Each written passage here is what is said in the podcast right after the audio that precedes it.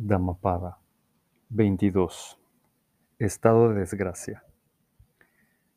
El que no dice la verdad va a un estado totalmente desgraciado. Y también el que habiendo hecho algo dice que no lo hizo.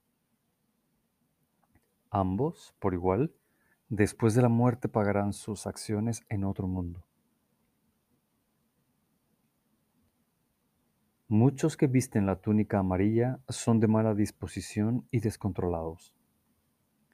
Debido a la suma de sus perversas acciones, nacerán en un estado de desgracia. Más valdría que el perverso se tragase una bola de acero candente como una llama de fuego, que ser inmoral y descontrolada persona tomando las limosnas que le ofrecen la gente.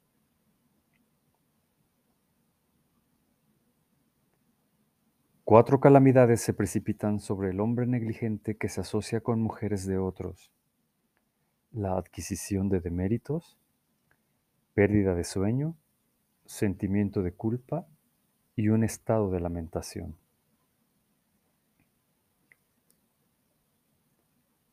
Hay adquisición de deméritos lo mismo que hay un buen y un mal destino. Breve es la alegría del hombre y la mujer asustados. El rey impone un grave castigo. Ningún hombre debe frecuentar a la mujer de otro.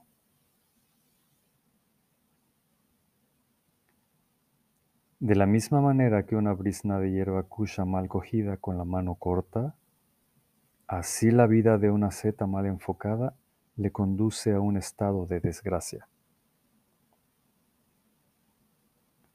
Cuando lo que debe ser hecho no es hecho, hay práctica corrupta y la vida santa es dudosa. No sobreviene ningún fruto. Si algo debe ser hecho, uno debe serlo. Uno debe ir haciendo con firmeza, liberándose de los extremos. Es mejor evitar hacer la mala acción porque ésta es seguida por el remordimiento. Mejor hacer la buena acción tras la cual no se produce ningún estado de lamentación.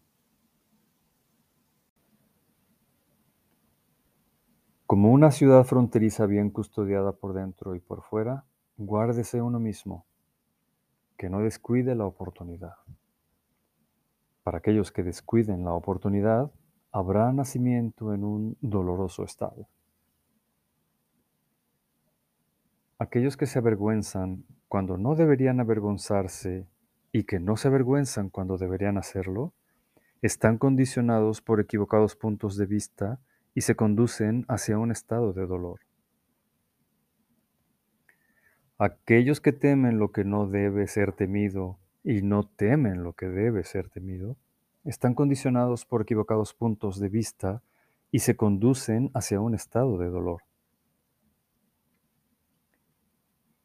Imaginan como equivocado lo que no es equivocado y como no equivocado lo que sí lo es. Seres que mantienen tales falsos puntos de vista se desploman en un estado de dolor.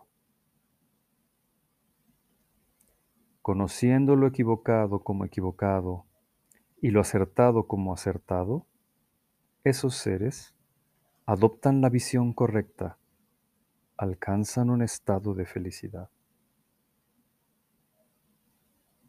Gracias por escuchar Lectura del Sutra, aquí por Spotify.